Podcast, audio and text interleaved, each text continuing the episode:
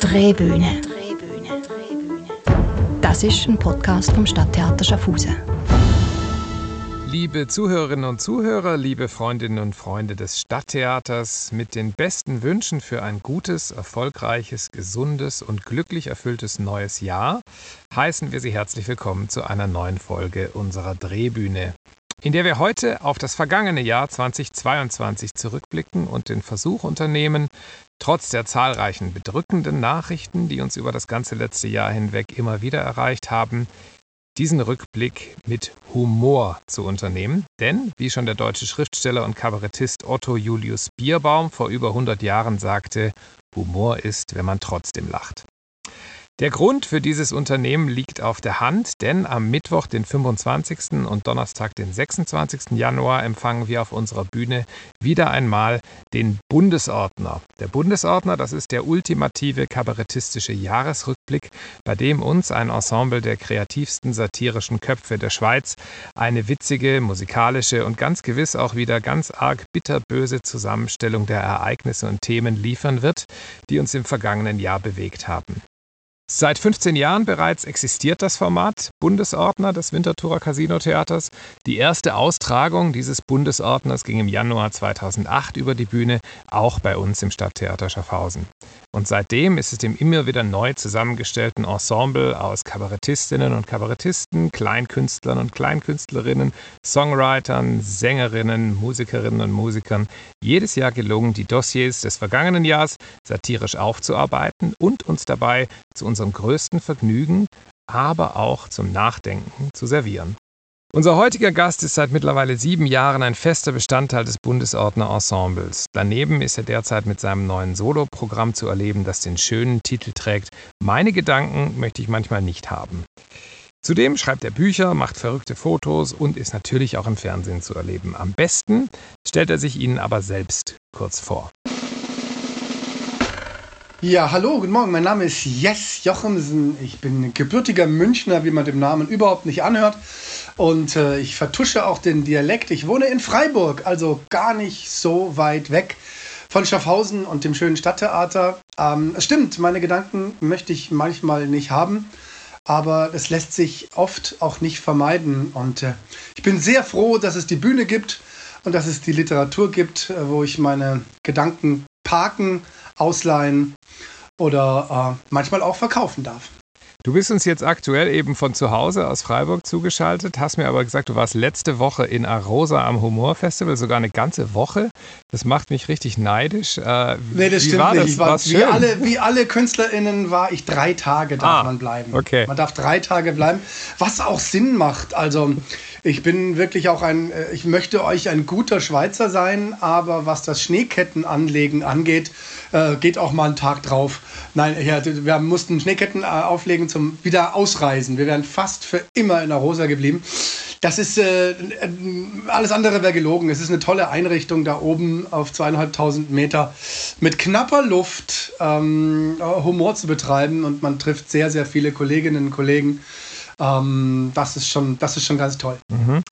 Also du Du lebst momentan in Freiburg, bist aber in München aufgewachsen. Wie kommst du zu deinem Namen? Wie, wie, wie, wie, wie sind deine Eltern nicht aus Bayern oder wie, wie ist das? Meine Eltern sind keine Bayern. Mein Vater ist, äh, wie der Nachname schon zeigt, Jochimsen, äh, Norddeutsch. Das ist ein, ein, ein skandinavischer Name.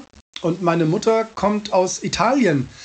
Äh, aus Südtirol, also meine Oma würde noch sagen aus Großdeutschland, aber sie lebt nicht mehr, aus Meran. Und ähm, ja, das die, nicht ganz die geografische Mitte, aber die gefühlte Mitte zwischen Südtirol, Italien und äh, Flensburg in äh, Norddeutschland äh, war München. Da haben sich meine Eltern kennengelernt und dort bin ich äh, gezeugt geboren, zur Schule gegangen und aufgewachsen und bin dann aber zum, zum Zivildienst weggezogen und zum Studium nach Freiburg und äh, nach dem Studium nicht weg, weil Liebe und Kinder. Das ist die Kurzfassung. Den bayerischen Dialekt hast du nie angenommen oder hast du den als Kind gehabt und dann wieder abgelegt im Zuge einer Bühnenlaufbahn? Ich bin tatsächlich Hochdeutsch aufgewachsen, weil äh, bei uns Hochdeutsch gesprochen wurde. Meine Mutter hat den Dialekt abgelegt und mein Vater spricht Hochdeutsch. Aber das wäre überhaupt kein Problem, dass wir da jetzt äh, bayerisch reden, aber das tat für den Podcast da nichts bringen, da die meine. Versteht ja kein Sau was. Ja, wer Ich kann das. Ich habe das im Zivildienst tatsächlich gesprochen. Und äh, es ist aber nicht wirklich bayerisch. Also was ich spreche, ist dieses, es ist noch nicht mal oberbayerisch. Es ist dieser Münchner Singsang der 70er, 80er Jahre, äh, das äh, Wahrscheinlich war die Bank gut. Oder? Das ist der Klamm. Das ist nicht wirklich bayerisch. Das ist münchnerisch, aber ich spreche das auch im Alltag nicht. Gut, um unsere Zuhörer und Zuschauer, dann die dich beim Bundesordner live erleben werden, ähm, ein bisschen näher an deine Person ranzuführen, wollen wir dir unsere Gretchenfragen stellen. Jawohl. Die Gretchenfragen. Yes, du kannst für einen Tag in die Haut einer wichtigen Person der Theatergeschichte schlüpfen. Wer möchtest du sein und warum? Der gesamten Der Theatergeschichte. gesamten Theatergeschichte. Boah, ich glaube, ich glaube, es wäre äh, Samuel Beckett. Obwohl ich nicht genau weiß, wie der sich am Theater verhalten hat. Also ich habe nie eine Biografie gelesen. Ich glaube aber, das war so ein ganz zurückgezogener äh, Typ. Und diese, diese Stücke faszinieren mich bis heute. Und ich glaube, er hatte auch sehr genaue Vorstellungen, wie die zu inszenieren seien, war aber depressiv und menschenscheu. Und ich, so laufe ich auch manchmal durch Theater. Und für mich ist äh, Warten auf Godot war so ein Theatererweckungserlebnis. Ähm, Wenn es Theater wäre, wäre Samuel Beckett. Äh, Wenn es Kabarett und Kleinkunst wäre, glaube ich, wäre es Erich Kästner, wobei da meine Ehrfurcht noch viel größer ist. Äh, der hat sehr viel Kabaretttexte geschrieben, nachdem er schon erfolgreicher Kinderbuchautor war. Ähm, ich, ich, ich verehre sein Schreiben. Es ist auch eins der wenigen Bücher, ist das Fliegende Klassenzimmer, was ich alle paar Jahre wieder lese, weil es so eine menschenfreundliche und so ein Humanismus, äh, Menschenfreundlichkeit und Humanismus aus diesem Buch spricht. Und ich weiß aber, dass der oft in den Bühnen saß, betrunken, ähm, das nicht ausgehalten hat, wenn die Kabarettdarsteller und Darstellerinnen seine äh, Szenen verhunzt haben. Ähm, ich glaube, ich, ich, ich, ich wäre nicht gern gewesen, aber ich hätte mit seinen Augen gerne die Welt und die Theaterwelt gesehen. Kommen wir zu persönlichen Anekdoten und Erinnerungen. Eine Frage, die wir stellen, heißt im Erdboden versinken. Was war der peinlichste, schlimmste, unglücklichste Moment in deiner Laufbahn auf der Bühne? Immerhin 30 Jahre auf der Bühne. Du hattest eben kürzlich letzte Woche 30-jähriges Bühnenjubiläum. Ja, das ist ganz einfach zu sagen. Ähm, Das ist noch nicht mal eine Anekdote vom Anfang, wo ich, äh, ich habe jetzt ja natürlich, äh, ich habe das 30-jährige Bühnenjubiläum vergessen, dann habe ich ganz schnell äh, gesucht. ist mir eingefallen ab zwei Abende. Aber die ganz frühen Texte, die mir bis heute oft sehr peinlich sind, die, die waren so. Da war ich jung, da war das so, dass das ist nichts zum Boden versinken. Aber ich hatte so vor etwa, ich würde sagen, so knapp 20 Jahren, 18, 19, 20 Jahren, ähm, eine Bühnenfigur. Das war ein naturalistisch gespielter, zynischer, depressiver Frosch. Und das kann man jetzt im, äh, im Podcast nicht hören, aber im Zoom sehen. Ich habe da immer ähm, gebläht, sehr lange Zunge rausgestreckt. Der war aber sehr langsam. Der hat unglaublich langsam gesprochen und der hat das Publikum ein bisschen gespalten. Ähm, einfach als Figur. Und dann war eingebaut in diesem Stück, dass ich relativ am Anfang des zweiten Teils ähm, nichts mehr sage. War auch so ein kleiner Beckett'scher Versuch. Wenn es nichts mehr zu sagen gibt, ähm, wovon du nicht reden kannst, sollst du schweigen. Wittgenstein. Und dann habe ich nichts mehr gesagt und habe noch mit so Zetteln geantwortet. Da stand Ja und Nein drauf und da kam man sehr weit damit. Ähm, ja, nein, gib mir Tiernamen, waren, glaube ich, die Zettel. Und in äh, Krefeld ist das Publikum einfach gegangen, äh, weil die dachten, naja, wenn der nichts mehr redet.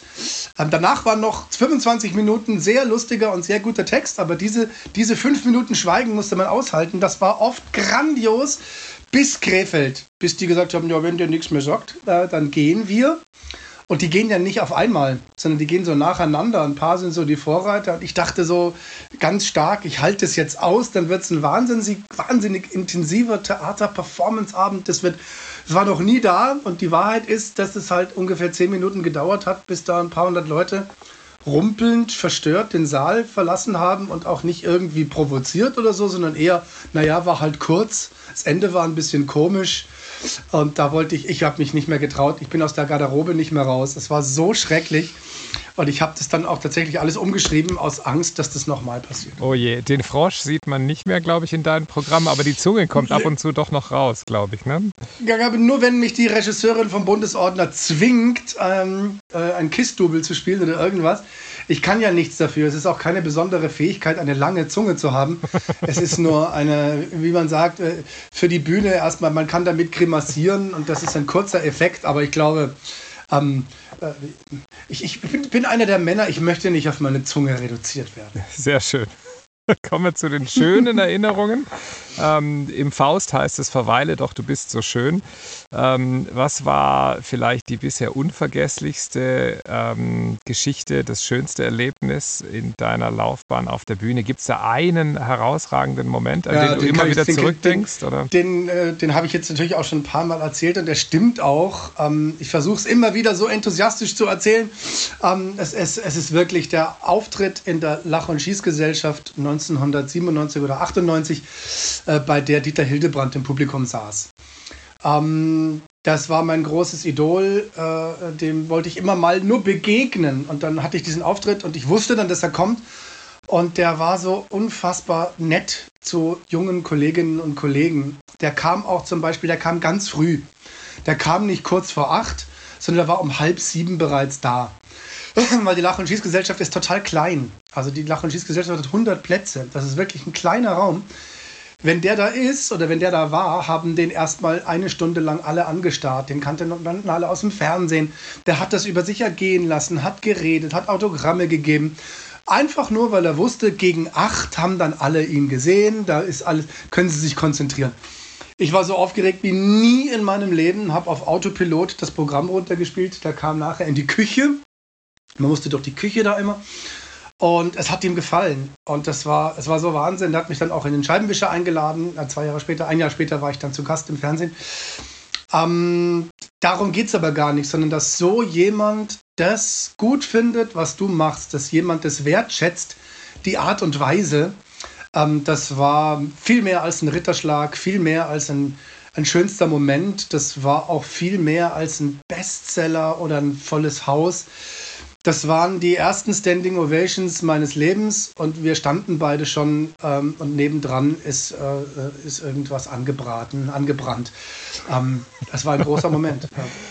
Bis heute. Das ist eine schöne Anekdote und sie erspart mir meine nächste Frage. Die hat hätte nämlich gelautet, ähm, welche Kabarettisten haben dich in deiner Jugend besonders geprägt? Ähm, was waren deine Vorbilder? Gibt es neben Dieter Hildebrand, der ja Gründungsmitglied war dieser Lach- und Schießgesellschaft ähm, äh, vor etlichen Jahrzehnten, ähm, Gibt es da daneben andere Vorbilder, die dich auch noch geprägt haben, oder war er schon der große ähm, um, ähm, Kabarettist, zu dem du kam, aufgeschaut hast?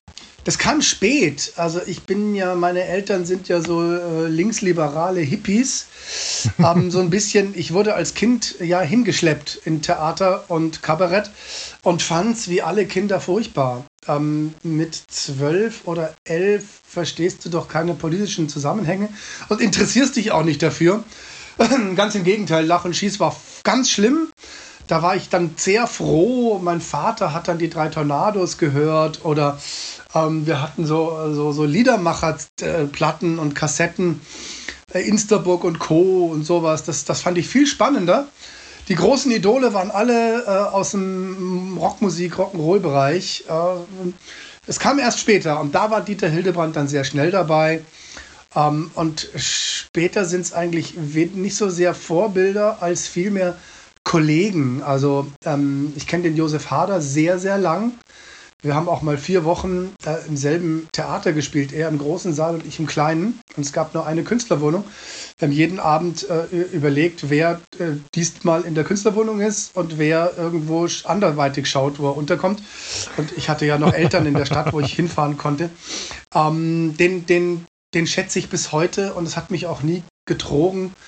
Der hat, glaube ich, noch nie einen schlechten Sketch gespielt, eine schlechte Nummer gemacht, ähm, eine, eine, Figur gespielt, die nicht stimmt. Ähm, aber auch äh, Reinhard Grebe, den ich seit mittlerweile ja auch fast 30 Jahren kenne, ähm, mit den, den, die, die, die bewundere ich. Das sind auch Helden, auch wenn es Freunde sind. Allererste Auftritte in der Schule oder ähm, also man kennt es ja von, von Kollegen, die dann erzählen, ja, ich war dann immer der Klassenclown in der Schule und dann gab es irgendwie irgendwelche bunten Abende, dann habe ich die moderiert, dann habe ich angefangen, irgendwelche Leute zu imitieren. Also was hat denn bei dir die Initialzündung gelegt, zu sagt, ich will äh, Nummern schreiben und die vor Publikum äh, vortragen und gucken, was da passiert. Was war ja, da so ich, der ich Ich drehe es mal andersrum um, äh, weil äh, dieses 30-jährige Bühnenjubiläum habe ich äh, einfach mal gesagt, irgendwann, da nehme ich meinen ersten Kabarettauftritt, wo es ein Plakat gab und wo es ein Theater gab. Das war das Theater am Eck in Freiburg 1992. Ich habe äh, fast zehn Jahre vorher, seit 84 trete ich auf und äh, war nie der Klassenclown und habe nie Leute imitiert. Ich konnte das auch überhaupt nicht. Ähm, ich wollte Musiker werden. Ich wollte auch noch in den 90er Jahren Musiker werden. Ähm, ich spiele Gitarre, ich spiele Akkordeon, äh, aber es, es war mir schon sehr bald klar, dass das mein Können nicht reicht. Mein Können reicht nicht und ich habe trotzdem als Schüler äh, Lieder geschrieben und habe die vorgetragen und habe in Bands gespielt und bin mit denen auf kleine äh, äh Tour gegangen, äh, soweit uns halt die Eltern gefahren haben, weil wir keinen Führerschein hatten. Ähm, und mein erstes Programm war eigentlich auch ein Liederprogramm. Und ich habe in dem Liederprogramm gemerkt, dass die Ansagen fast spannender waren als die Lieder. Also die Leute mochten das, dieses Geschichten drumherum erzählen. Und das erste Programm war eigentlich ein Liederprogramm, wo jeden Auftritt zwei, drei Lieder mehr wegfielen, weil die Texte zwischen den Liedern immer länger wurden. Da dachte ich, da kann ich das erzählen, da kann ich das erzählen. Und der Impetus dahin zu gehen war tatsächlich ein ähm, politischer. Ich war sehr politisiert in der Jugend, ähm, fand die Zustände nicht gut, äh, war renitent, äh, fand meine äh, Lehrer furchtbar, speziell ein, ein Nazi-Mathe-Lehrer, von dem wir dann recherchiert hatten, dass der in der HJ noch unseren Heimatort versucht hat zu verteidigen. Und die anrückenden Amerikaner haben ihn einfach nur ausgelacht, dass da so ein Bub mit dem Holzgewehr war. Ein furchtbarer Mensch. Und meine linke Mutter musste mir dann erklären, dass ich den nicht mit Heil Hitler grüßen soll. Und ich habe immer gesagt, na, aber wenn es doch ein Nazi immer noch ist. Das war wirklich nicht einfach. Und es war eher so dieses politische und langsam, langsam kam dann die Kunst auch dazu, dass ich gemerkt habe, wow, ähm, dieses, dieses unterhaltende Element ist gar nicht so unwichtig. In Unterhaltung steckt ja Haltung drin, aber pure Haltung reicht nicht. Ähm, mhm. Die die ist wichtig, die äh, pflege ich bis heute und ich mache auch viel politisch. Also ich äh, trete auf politischen Veranstaltungen aus oder engagiere mich, aber trenne das oft auch von der Kunst, weil Theater auch nochmal was anderes ist, was Bleibenderes ist, was ist auch ein Deal, da zahlen die Menschen dafür. Es ist wie ein Nahrungsmittel, wir liefern kulturelle Nahrung und ich habe unglaubliche Ehrfurcht davor und würde das nicht nur für Agitprop nutzen wollen. Das finde ich interessant, bringt mich gerade zur nächsten Frage. Und zwar, ähm, was ich an deinen, deinen ähm, äh, Arbeiten immer schätze, ist, dass es äh, die, die, ähm, die Situation, es ist Situationskomik, es kommt aus dem Anekdotischen heraus, es kommt aus dem persönlichen Erleben heraus und trotzdem ist es doch in der Quintessenz politisch oder es steckt eine politische Botschaft dahinter. Ähm, du bist aber auch aufgewachsen ähm, in der Zeit, wo es sozusagen dieses klassische ähm, politische Kabarett gab, wo dann alle paar Wochen wieder diskutiert wird, welche führenden Figuren gerade in Deutschland in der SPD oder in der CDU haben wieder was gesagt und welche Haltung verbirgt sich und hinter dieser Aussage. Das sind ja Dinge, die du so nicht machst. Also explizites politisches Kabarett machst du in der Form nicht. Ähm, und du bist natürlich Im auch in der Zeit. mache ich das ein bisschen, da muss ich Bundesordner ein bisschen, aber du bist auch in der Zeit, ich sage jetzt mal, auf der Bühne groß geworden, in der sich dann plötzlich auch der Begriff der Comedy im deutschen Sprachraum breit gemacht hat. Den gab es ja bis in die 90er Jahre hinein, würde ich, würde ich ähm, äh, behaupten, nicht so. Und dann gab es irgendwann eine Sendung auf Pro 7, die hieß Quatsch Comedy Club. Und aus einem dieser Quatsch Comedy Clubs haben wir einen Clip ausgegraben, der heißt Goldene Hochzeit. Hören Sie bitte kurz rein. Es wird Es wird zu viel geredet. Wollte ich nur mal so, um euch runterzuziehen. Stille ist was Wunderbares. Es wird zu viel geredet und zu viel Müll. Das macht schwermütig. Das ist so. Ich gehe praktisch gar nicht mehr raus. Ich gehe noch in die Kneipe und heim. In der Kneipe wird auch zu viel geredet. Und was da geredet wird. Boah. Das ist mein, mein Kneipenkumpel. Das ist nicht irgendwer. Das ist einer meiner besten Freunde, Erwin. Der redet seit Wochen. Nur als Beispiel. Der redet nur noch davon, äh, dass er nicht auf die goldene Hochzeit seiner Eltern will. Das ist doch kein Thema. Wochenlang.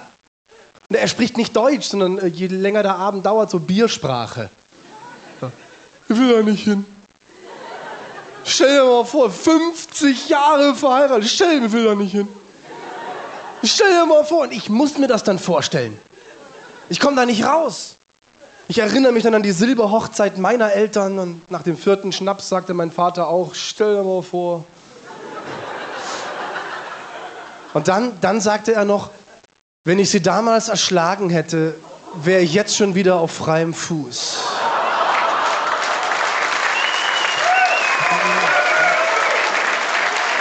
Ja, äh, dieser Clip, Quatsch Comedy Club, liege ich richtig? Wahrscheinlich Ende 90er Jahre, Anfang 2000er Jahre, weißt du es noch? Ich, ich, weiß es gar nicht mehr und äh, mir ist das auch tatsächlich total egal, weil die, die klassische Stand-up-Comedy würde man bei uns mit Politkabarett übersetzen. Gute Stand-upper im angelsächsischen Berau, äh, äh, äh Raum äh, sind alle extrem politisch und ich habe auch nichts gegen Parteipolitik. Ich glaube, das ist total wichtig, dass man die mächtigen, eitlen ähm, Politiker und Politikerinnen durch den Kakao zieht und der Lächerlichkeit, Lächerlichkeit preisgibt. Es war nur nie mein Weg. Ähm, ich habe so eine, eine Ehrfurcht vor Leuten, die das machen. Ich glaube, der Job ist unglaublich hart. Und es war mir auch immer zu wenig. Mir ging es immer ein bisschen mehr um die großen Bögen. Und es stimmt auch, dieses Anekdotische. Ich hätte mich nicht wohl gefühlt, auf die Bühne zu gehen und vor dem Erstarken des Rechtsradikalismus zu warnen. Wer bin ich denn? Ähm, es war viel spannender von meinem Großvater zu erzählen, den ich liebe und geliebt habe als Kind, der aber hochrangiger Nazi war und meine Eltern sich an dem abgearbeitet haben, logischerweise als 68er. Und diese Spannung ist natürlich irre politisch und sie wird in der Familie ausgetragen.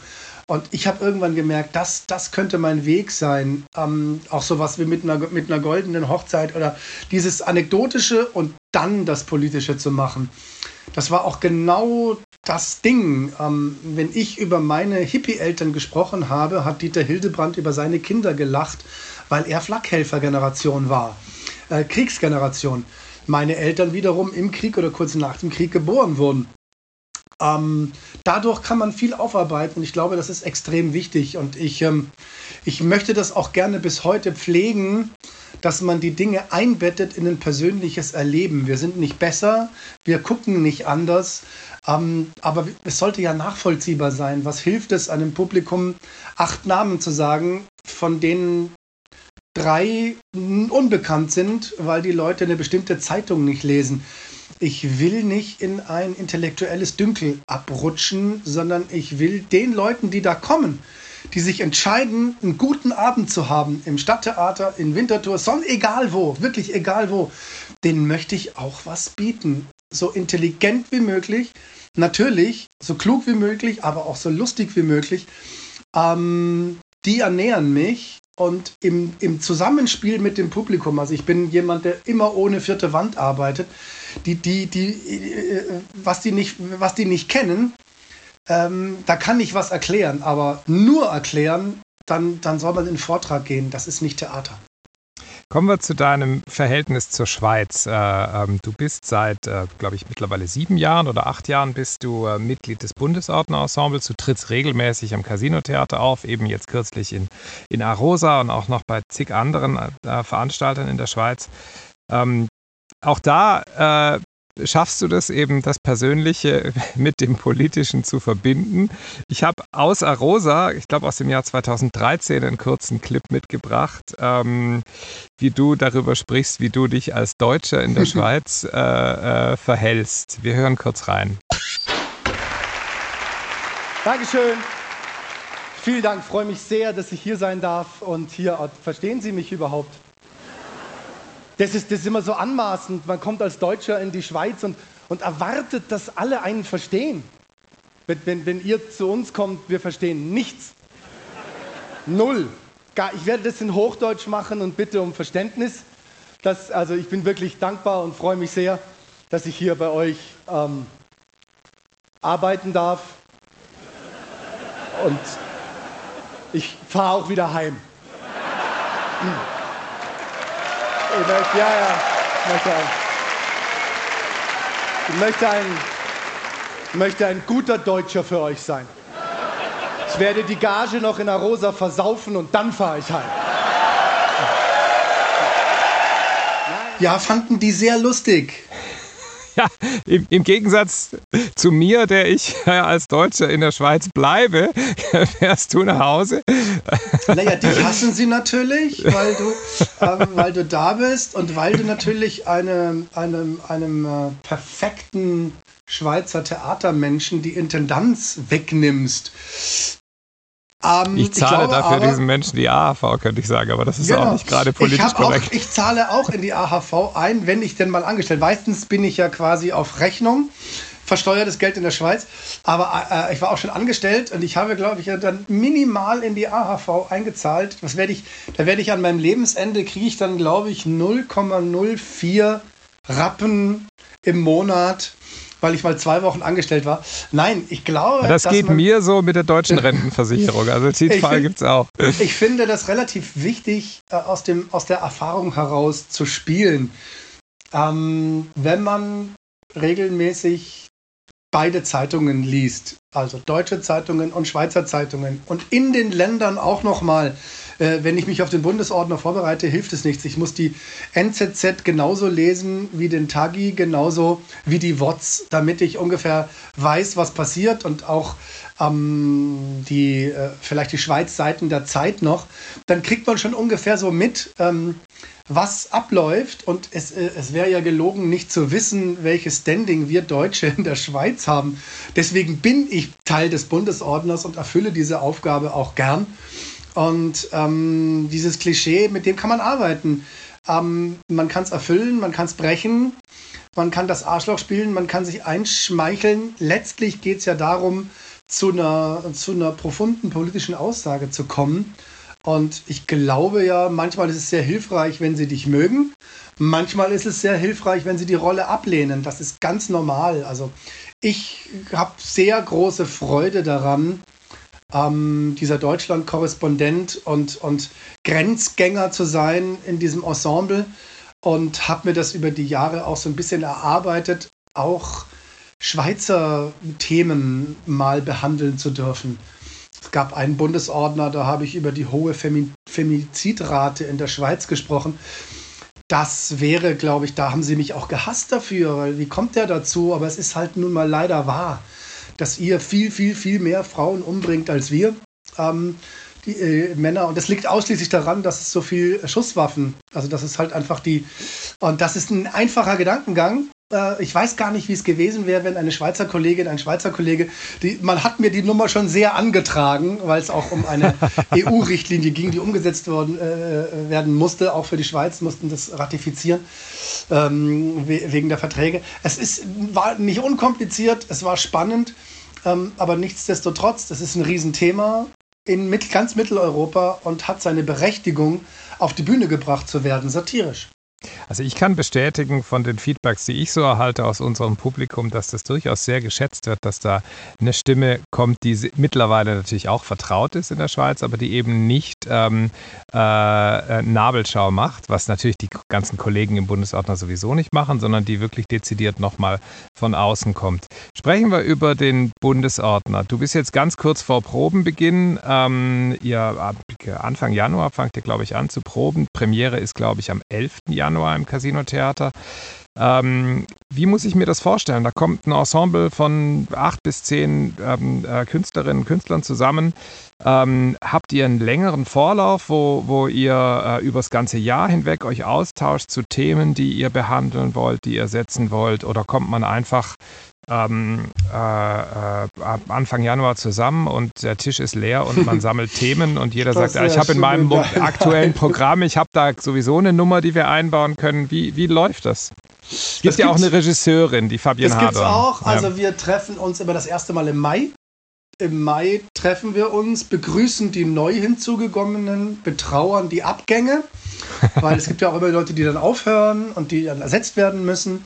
Also bis, bislang war es immer so. Ähm, wir haben dieses Jahr zum Beispiel einen zweiten Puppenspieler neben der, also Katrin, Katrin ähm, Bossart. Katrin Bossart ja. hat einen, einen Duopartner, den Sebastian Rieser, der äh, der jetzt leider sehr krank war, aber ich glaube fit wird und, und äh, ein unfassbar guter Puppenspieler ist worüber wir, glaube ich, alle froh sind und es gar nicht hoch genug schätzen können, weil Katrin, Katrin Bossert ist so eine hervorragende Puppenspielerin, die auch sehr gut textet ähm, und so etwas wie einen Krieg in unmittelbarer europäischer Nähe ist mit Puppen beispielsweise ganz anders theatral zu fassen. Krieg ist so schrecklich und ich kann jeden und jede verstehen, die darüber nichts hören wollen. Ich, ich, kann, ich kann nicht, es ist zu viel Krise. Ich will diesen Schrecken nicht, das ist erlaubt. So sind wir Menschen auch. Es ist aber nun mal ein Riesenthema mit seinen Auswirkungen, über die wir ja dann doch täglich sprechen. Also über Energiekosten reden wir jeden Tag. Ah. Die Schützengräben wollen wir nicht so gern. Ähm, und äh, ich äh, bin ja vor der Premiere, ich habe die Puppen noch nicht gesehen, aber ich kenne schon die Nummer, die hat sie vorgelesen. Und die wird super. Ähm, das ist äh, eine ganz andere Art, damit umzugehen. Bin ich sehr froh. Also wir treffen uns im Mai. Mhm. Ähm, grob, was könnte man sich schon vorstellen? Nichts davon ist dann wichtig im Herbst. Wobei es dieses Jahr ja schon so war, da hat die Ukraine alles überschattet. Äh, wir hatten das Bühnenbild praktisch fertig. Das wäre dieser lange weiße Tisch äh, von Putin gewesen, der jetzt aber völlig weg ist, weil es andere Bilder sind, äh, die vielleicht wichtiger sind. Und dann treffen wir uns im September nochmal. Dann wird es schon sehr viel konkreter. Da werden auch schon die ersten zwei, drei Nummern vorgetragen, die jemand schon hat, weil er weiß, das ist mein Thema, da schreibe ich dazu. Oder skizziert. Und diese Treffen sind wichtig, weil es gibt Dinge, die wollen dann alle machen. Oder haben alle auf der Agenda und äh, wir können nicht fünfmal die Queen beerdigen, beispielsweise. Oder Roger Federer zurücktreten lassen. Das muss dann irgendwo mal auftauchen, aber nicht achtmal. Dann schaut man, wo beißt sich was. Und dann gibt es nochmal eine Sitzung im November. Die ist dann total stressig, weil da haben dann Ende November haben dann wirklich viele Leute schon Text, den man vorlesen will, wo alle sehr, sehr aufgeregt sind, weil wie reagieren die Kolleginnen und Kollegen in der Runde? Wir machen wirklich eine Runde. Wir sitzen da und lesen den Text vor und spielen es runter, spielen es hoch, tun so, als sei es gar nicht lustig und gieren, aber danach, äh, das ist die Erstreaktion so. Äh, wer, wer lacht, wer findet es gut. Und die Schweizer sind ja auch alle so wahnsinnig höflich. Es würde ja nie jemand sagen, die ist scheiße, die Nummer. Das müssten wir uns mühsam antrainieren. dass wir sagen, es bringt nichts zu sagen, das hast du toll gemacht, das hast ne, das bringt nichts. Es ist zu sagen, das nicht, das ist zu lang, das beißt sich mit dem, das schreiben wir auf und ähm, das geht Aber das ist ja eigentlich, eigentlich toll, weil ähm, wo sonst hat man äh, so ein hoffentlich ehrliches und dann auch fachkundiges ähm, äh, und rechtzeitig vor dem Herauskommen ja, ja. eines Programms kritisches Urteil von Kollegen. Ich denke, wenn man Soloprogramme macht, ist das viel, viel schwieriger, auch so im, im Stadium von so einem Entstehungsprozess äh, aus so einer breiten Basis ein, ein, Feedback zu bekommen, mit dem man dann auch produktiv arbeiten kann. Ja, es ist aber, das reicht nicht. Also die mhm. meisten von uns, speziell die jüngeren Kollegen, aber ich auch, wir gehen dann ganz viel zu Poetry Slams oder offenen Bühnen und testen das Zeug mal aus. Oder ich baue auch regelmäßig ab Ende November die Sachen, die ich im Bundesordner machen will, irgendwie in mein Programm ein in Teilen. Weil es ja aktuell ist, geht das immer. Ich möchte wissen, wie ein Publikum reagiert. Und ich habe selbstverständlich meinen Auftritt in Arosa und die drei Tage in Basel im Dezember genutzt, um die Sachen mal vor dem Publikum in der Schweiz an, anzuteasern. Ich habe das auch zum Teil erzählt. Gesagt, ah, ähm, die Nummer passt jetzt vielleicht nicht ins Programm, aber die fünf Minuten nehme ich mir.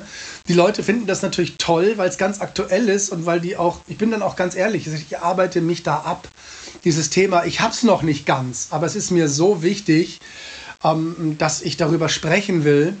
Auf jeden Fall geht das dann so weiter. Wir haben dann alle unsere Nummern und wer schreibt was für die Gruppe und das Und dann treffen wir uns im Anfang Januar und dann sind zehn Tage von morgens bis nachts durchgehend besetzt in, äh, in Gruppenproben, in Gesangsproben, in Musikproben. Äh, immer wieder in jeder freien Sekunde am eigenen Zeug weiter schaffen. Also es gibt, äh, je nachdem, manche haben es sehr weit, manche haben wirklich nur Stichpunkte und erarbeiten auch noch so während der Generalprobe, wird noch im Kopf umgeschrieben. Das ist ganz unterschiedlich und äh, bis jetzt hat es immer geklappt. Toi, toi, toi. Ähm, ich glaube aber auch, dass dieses Jahr besonders schwierig wird, noch mal schwieriger als das ähm, Corona-Jahr. Mhm weil Corona in der Schweiz eh etwas lockerer gehandhabt wurde. Es war schon so Anfang, Anfang 22, es war nicht ein Ende abzusehen, aber ein Umgang. Wir hatten es dann schon zwei Jahre, weil ein Jahr ja auch ausgefallen ist. Aber diese, äh, diese Wirtschaftskrise, die jetzt reut, die man selbst in der Schweiz merkt, und ich komme ja aus einem Land, ähm, wo wir über 10% Inflation haben, äh, was noch nicht reicht, die Schweizer vom Einkaufen bei uns abzuhalten, weil es immer noch günstiger ist. Aber ähm, man spürt das und das spürt man auch in der Schweiz. Auch da bleibt das Publikum weg. Auch da überlegen die Leute, auch da kostet das Heizen mehr und so weiter und so weiter. Und da spielen wir hinein. Also es wird auch unsere Aufgabe sein, ähm, lustig zu sein in seinem so krisengebeutelten, harten Jahr. Ich glaube auch, dass gerade für das zurückliegende Jahr 2022 äh, sich ganz besonders die Frage stellt, wofür eignet sich Satire und wo erspare ich mir vielleicht sogar Satire, weil du hast es vorhin in, in, in deinen Ausführungen zum, zum, zum Krieg und zur Frage, wie geht man ähm, kabarettistisch mit Krieg äh, um, ähm, schon erwähnt, äh, äh dass es besonders schwierig ist. Das ist für mich das Stichwort für ein kleines Spiel, das ich mit dir spielen möchte, nämlich um deine Einschätzung abzuholen zu ähm, deiner Auswahl von Themen des vergangenen Jahres. Welche sind gut für Kabarett und Satire und welche würden dich weniger interessieren? Ich oh, habe da das Jahr ja ganz schlecht. Wir, wir, blicken zurück auf 2022. Wir haben ja jetzt im Fernsehen diese ganzen Jahresblöcke, ob ernst oder äh, satirisch, ob mit Stargästen auf dem Sofa oder nicht. Ähm, haben wir rauf und runter geschaut vielleicht. Wir blicken zurück auf ein Jahr, welches wie jedes Jahr zwölf Monate enthält. Und ich habe für jeden Monat des zurückliegenden Jahres eine Newsmeldung rausgesucht und die aufgeteilt in Quartale. Das heißt, wir machen zuerst hm? Januar, Februar, März, dann April, Mai, Juni, dann ähm, Juli, August, September und so weiter. Und ich bitte dir, dich immer aus äh, diesen drei Meldungen die auszuwählen, die du spontan am besten findest für eine gute Kabarettnummer. Gut. Bist du bereit? Ich bin bereit. Also, fangen wir an. Quartal 1, 16. Januar. Der serbische Tennisstar Novak Djokovic darf nicht an den Australian Open teilnehmen. Sein Visum für Australien wird laut Gerichtsbeschluss annulliert, da er nicht gegen Covid-19 geimpft ist. 24. Februar brauche ich dir nicht erläutern. Russland beginnt einen Angriffskrieg gegen die Ukraine. 22. März. Der US-Elektroautobauer Tesla eröffnet in Grünheide vor Berlin seine erste europäische Autofabrik. Was würde dich am meisten interessieren? Das ist definitiv äh, Februar Kriegsbeginn, äh, was auch untypisch ist. Also ich glaube, ähm, Djokovic super für tagesaktuelles äh, Maßnahmenkabarett gab es ganz viel in beide Richtungen. Ähm, bin ich durch mit dem Thema.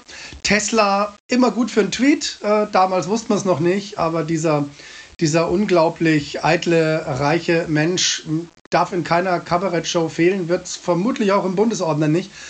Mich ansprechen tut dieser Krieg, mit dem ich wirklich so lange nicht gerechnet hatte. Ähm, und genau das wäre mein Ansatzpunkt. Wie kann, wie kann ich, der ich auch russische Freundinnen und Freunde habe, das so lange nicht sehen? Ähm, was ist das für eine Deformation in einem toxisch männlichen Staatenlenker? Und letztlich die Schrecken einer solchen Invasion ähm, mit Humor aufzulockern, äh, ist unsere Aufgabe. Also auch Zelensky hat jetzt eine Comedy-Show aus der U-Bahn gemacht. Ähm, das ist meine Aufgabe, das ist das spannende Thema uns das so nahe zu bringen, dass wir unsere Empathie nicht verlieren. Da bin ich wirklich, da bin ich Aufklärer und da werde ich mir nächtelang das Hirn zermartern, das gut hinzukriegen und lustvoll hinzukriegen und vielleicht auch nur ganz kurz hinzukriegen, aber erwähnt werden muss es doch. Kommen wir zum nächsten Quartal. Auch da wird es äh, natürlich wieder ein Ereignis geben, was darauf Bezug nimmt, aber vielleicht wählst du jetzt ein anderes. Mal schauen. April. Der Energiekonzern Gazprom stellt die Belieferung von Bulgarien und Polen mit Erdgas ein. Mai. Fußball-Bundesligist RB Leipzig gewinnt den DFB-Pokal gegen den SC Freiburg. Juni. Großbritannien genehmigt die Auslieferung des 2019 inhaftierten Wikileaks-Gründers Julian Assange. Ja, das war natürlich, weil du weißt, dass ich in Freiburg lebe, hast du das mit reingenommen. Niemals wird das ins Kabarett kommen. Ähm, wir, sind, wir sind der Pokalsieger der Herzen und jeder weiß es, alle wissen es, wir spielen auch besser und Leipzig ist ein Scheißverein. Ähm, würde ich nicht wählen.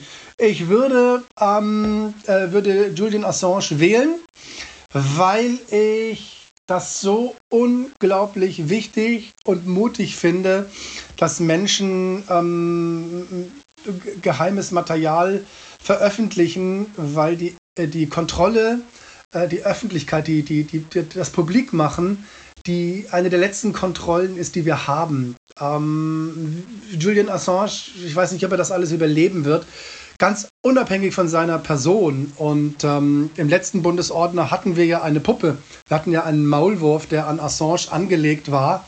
Vorletzten Bundesordner. Der, diese Nummer war ganz, ganz wunderbar. Diesen Zwiespalt dieser, dieser äh, Whistleblower äh, äh darzustellen. Das war eine tolle, anrührende, äh, mit, mit viel Applaus bedachte Nummer. Ähm, ich bin Gründungsmitglied des Pen Clubs Berlin. Ähm, die, äh, Julian Assange ist unser Ehrenmitglied. Ähm, ich halte das für wahnsinnig wichtig und wenn ich wählen müsste zwischen diesen drei Nummern, würde ich Julian Assange wählen und auch diesen, ja, äh, diesen Skandal, dass der vermutlich das Gefängnis nicht mehr verlassen wird, ähm, weil man ein Exempel statuieren muss, ähm, was eine der schlimmsten Machtdemonstrationen westlicher Demokratien ist. Kommen wir zum dritten Quartal. 21. Juli. Angesichts der Rekordinflation beendet die Europäische Zentralbank ihre Politik der Null- und Negativzinsen. 23. August. Umweltaktivisten der letzten Generation kleben sich am Rahmen der Sixtinischen Madonna in der Dresdner Gemäldegalerie Alte Meister fest. 16. September. Nach ihrer Festnahme durch die iranische Sittenpolizei stirbt die 22-jährige Massa Amini in einem Krankenhaus. Ja, ähm, das ist sehr einfach zu beantworten. Ähm, das Ankleben kann ich nicht wählen, weil es zwei Kolleginnen aus dem Bundesordner machen mit einer Nummer, die ganz toll wird. Ähm, die, ähm, ich bin sehr, sehr gespannt auf diese Nummer. Ich habe mir schon gedacht, dass sich das natürlich also für Situationskomik an, Ankleben bestens eignet. im Theater ja. ist natürlich Wahnsinn, auch optisch. Ähm, äh, die Inflation äh, äh, wähle ich nicht, äh, sondern äh, schaue staunend auf die Zinsen. Äh, das Thema Iran ist tatsächlich an mir hängen geblieben, weil ich es auch wahnsinnig wichtig finde. Es entzieht sich jeglichen satirischen Blicks, muss aber gewürdigt werden. Das heißt, es wird sehr kurz sein im Programm, aber sehr ehrfürchtig. Was da passiert, ist für uns so unvorstellbar. Dieser Ruf nach einer feministischen Revolution.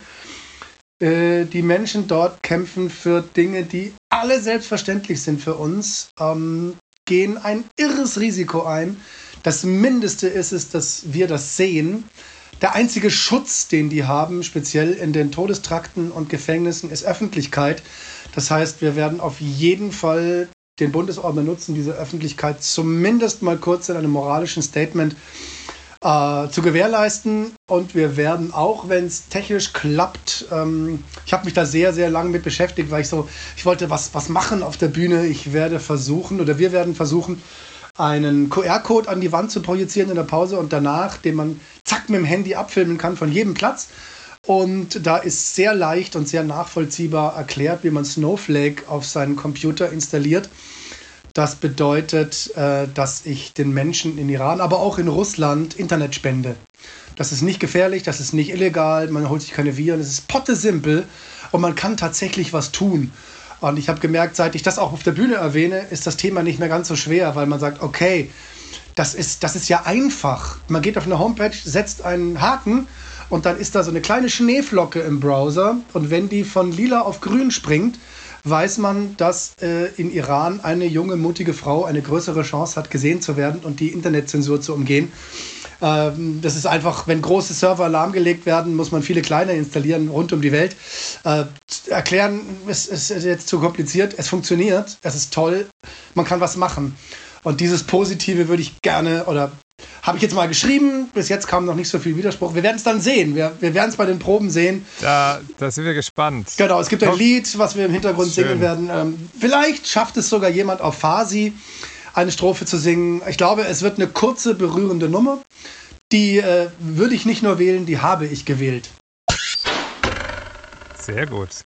Dann kommen wir zum letzten Quartal, 28. Oktober. Der US-Milliardär Elon Musk kauft für 44 Milliarden Dollar den Kurznachrichtendienst Twitter. 15. November, die Weltbevölkerung erreicht nach Berechnung der Vereinten Nationen die 8 Milliarden Marke. 2037 sind wir bei 9, 2058 bei 10 Milliarden. Und im Dezember, die deutsche Bundesanwaltschaft geht mit einer Razzia gegen ein militantes Netzwerk der Reichsbürgerszene vor. 3000 Beamte sind im Einsatz. Ja, da kann man ja, das ist ja, liegt ja auf der Hand. Ich weiß das alles. Ich finde find, äh, Demografie wahnsinnig spannend. Äh, Weltbevölkerung ist, wir denken viel zu wenig demografisch. Ähm, das ist auch ein Riesenthema für die Schweiz zum Beispiel. Äh, die Schweiz, ähm, das einzige Wachstum, was die Schweiz wirklich hat, ist Bevölkerungswachstum. Niemand wird es gern zugeben. Aber natürlich sind wir, wie ihr in der Schweiz, wir Deutsche, ihr Schweizer, ähm, äh, auf Zuwanderung aber sowas von angewiesen und kriegen es politisch nicht hin. Aber natürlich wähle ich den Kordjacken, Taliban, adligen Ursprungs, äh, Alfons den Viertel vor Zwölften. Heinrich der 13. Heinrich der Von Verhaftete. Reuß, Prinz Reuß. Genau. Ähm, das ist ja so einfach, den lustig zu finden. Ähm, was natürlich auch eine irre Unterschätzung dieser Gefahr ist, äh, die, die da ist. Ähm, ich weiß überhaupt nicht, ob es äh, im Bundesordner vorkommt, weil ich hab, äh, mach's nicht. Ob's irgend, ob wir da was machen im Video oder sowas. Es ist so, es ist halt auch so einfach. Das ist wirklich, ähm, der ist wirklich jämmerlich. Ähm, die Reden, die der allerdings gehalten hat und auch wenn so ein Höcke auf so einer Burg im Fackelschein raunt, die sind ja zum Teil auch komplett aufgenommen, da wird ja so anders, ähm, dass das wahrscheinlich ähm, uns noch sehr, sehr viel länger beschäftigen wird in Deutschland. Das sind keine Spinner, sondern es sind wirklich große organisierte Teile, auch in der Intelligenz ja, wenn man die Identitären anschaut, Kubitschek und solche Leute, die seit Jahren, zum Teil seit Jahrzehnten Umsturz planen und ein anderes, ähm, eine, eine andere Herrschaftsform wollen. Ähm, und äh, die, die, die kann niemand wünschen. Das sind Nazis. Punkt. Ja, Yes, vielen Dank für diesen kurzen, spontanen ähm, Antwort-Marathon, den du uns gegeben hast. Ähm, es ist sehr spannend, in deinen Kopf reinblicken zu können und zu schauen, wie du diese Nachrichtenmeldungen beurteilst im Sinne von Tauglichkeit für die Bühne. Und natürlich ist es besonders spannend, eine kleine Vorschau zu erhalten für, auf das, was uns am 25. und 26. Januar bei uns im Stadttheater auf der Bühne erwarten wird, nämlich der Bundesordner aus dem Casino-Theater. Ich wünsche dir für die Proben und eurem ganzen Ensemble bereits jetzt toi toi toi alles Gute und äh, wir freuen uns sehr darauf, euch äh, dann bei uns erleben zu dürfen. Bevor wir uns verabschieden, möchte ich dir natürlich Gelegenheit geben, zwei, drei Worte über dein aktuelles Programm ähm, zu verlieren. Meine Gedanken möchte ich manchmal nicht haben.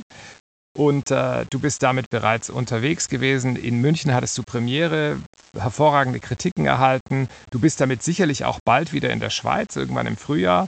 Äh, worum geht es in dem Programm? Was war dir dabei wichtig? Ähm, wie läuft das? Äh, wo kann man es sehen?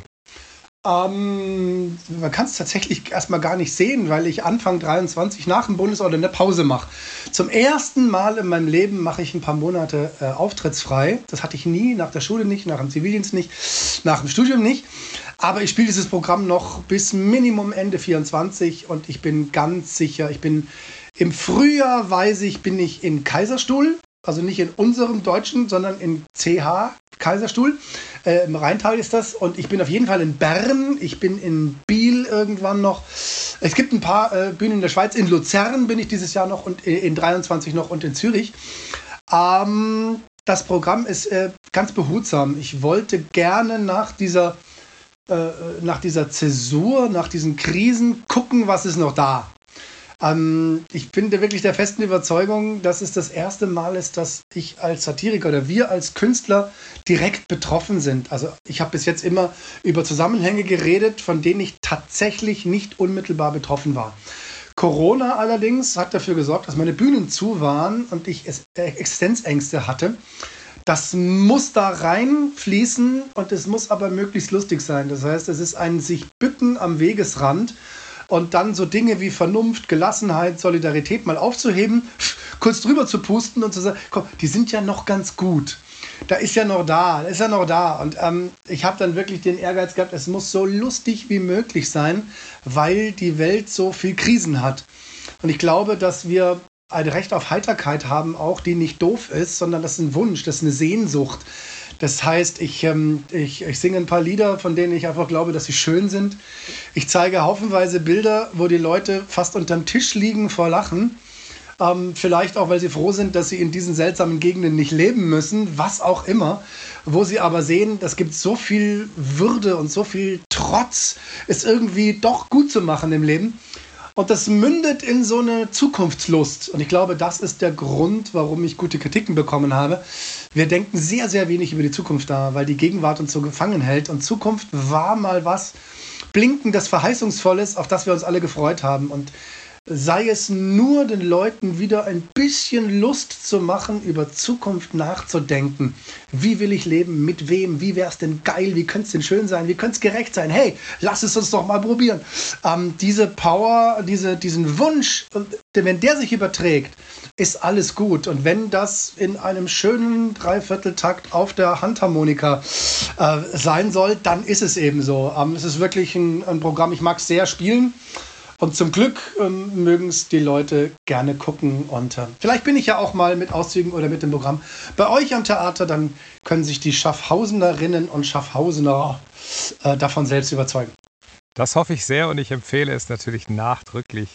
Yes, ganz vielen Dank für deine Zeit und äh, deinen Enthusiasmus und deine Haltung für Unterhaltung. Ich möchte Sie, liebe Zuhörerinnen und Zuhörer, natürlich nicht ohne ein weiteres Beispiel von Jes Jochimsens Arbeit entlassen und äh, habe Ihnen da aus dem aktuellen Programm einen kurzen Clip mitgebracht zum Thema Cancel Culture. Hören Sie selbst, viel Vergnügen mit Jes Jochimsen und bis bald im Stadttheater. Sehr, sehr freundlich. Schönen guten Abend. Ich möchte äh, kurz erzählen, wie ich äh, im Zug neulich in eine Gesprächssituation hineingeraten bin. Also man kann sagen, die, die Regeln des Ruheabteils wurden schlimm mit Füßen getreten. Und ich, ich glaube, es war deswegen schlimm, weil es so durchschnittlich war. Ja, das war völlig durchschnittlich. Es waren so vier Plätze um einen Tisch, voll besetzt von vier Männern. Die waren komplett durchschnittlich. Die waren mittel. Alles an denen war mittel. Waren komplett mittel. Mittel alt, mittel dick, mittel angesoffen. So, vier Typen, die an Karl-Heinz-Haftigkeit nicht zu überbieten waren.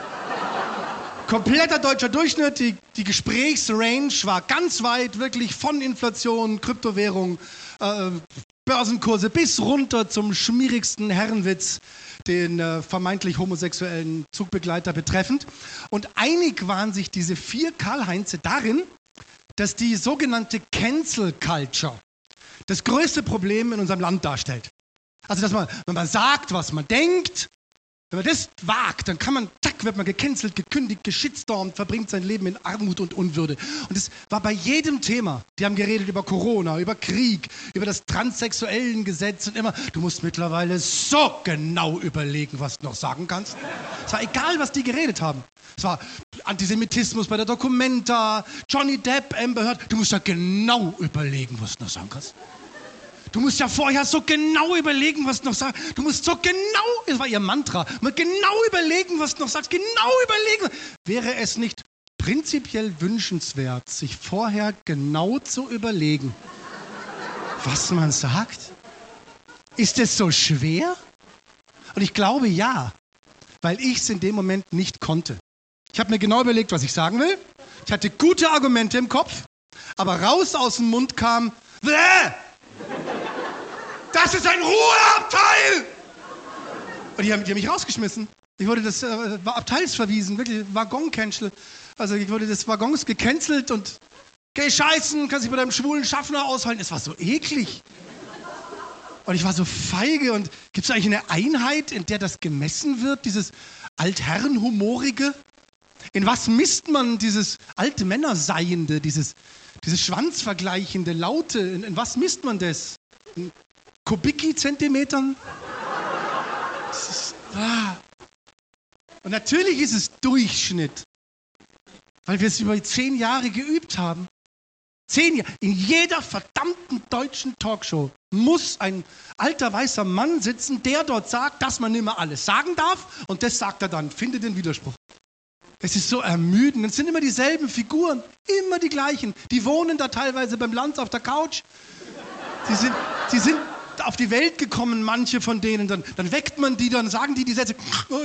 Ich habe nichts gegen Ausländer, aber. Jede Woche. Das, ich bin kein Rassist, aber man wird ja wohl noch mal sagen dürfen. Und natürlich darf man sagen.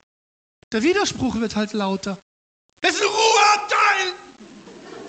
Ich bin kein Rassist, aber das ist so deppert, oder? Es ist nicht nur faschistoid, es ist vor allem doof. Der Satz, ich bin kein Rassist, aber, ist so himmelschreiend doof. Ich bin kein Rassist, aber. Was denkt ihr, wenn ihr allein im Wald spazieren geht, trefft einen fremden Mann, der zu euch sagt, ich bin kein Serienkiller, aber.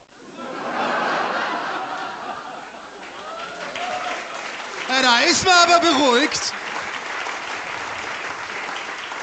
Ich will es einfach besser machen. Ich will die Straße gehen für eine bessere Welt, aber ich bin müde. Letzte Woche war in Stuttgart eine Demo, riesen Autokorso gegen die Spritpreise.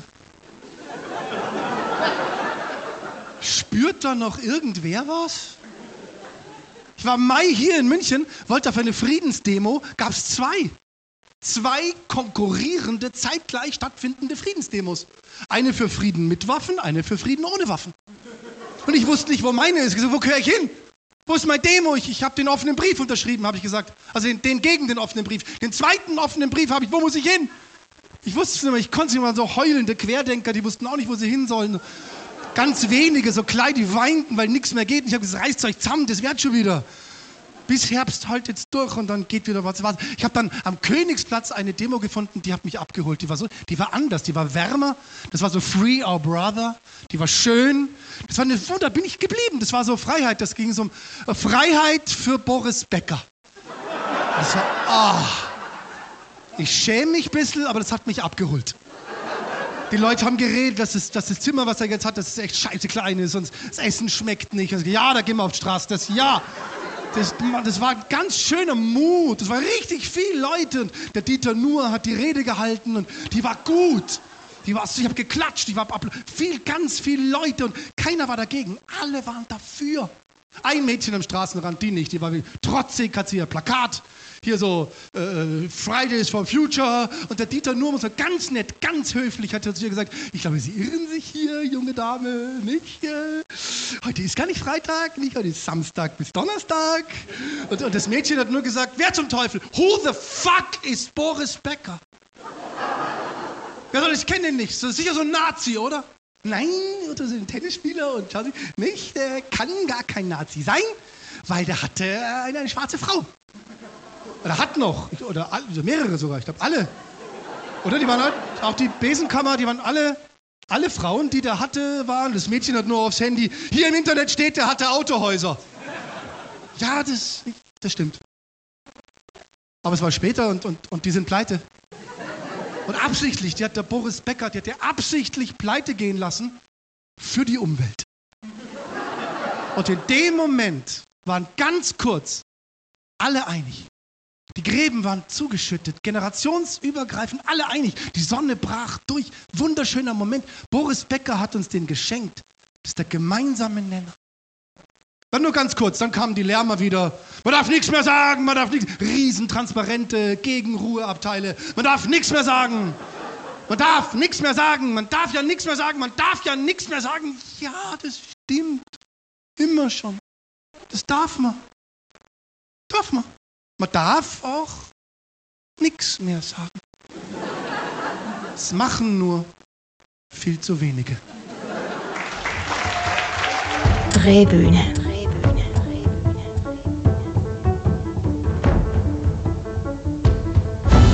Das ist ein Podcast vom Stadttheater Schaffhausen.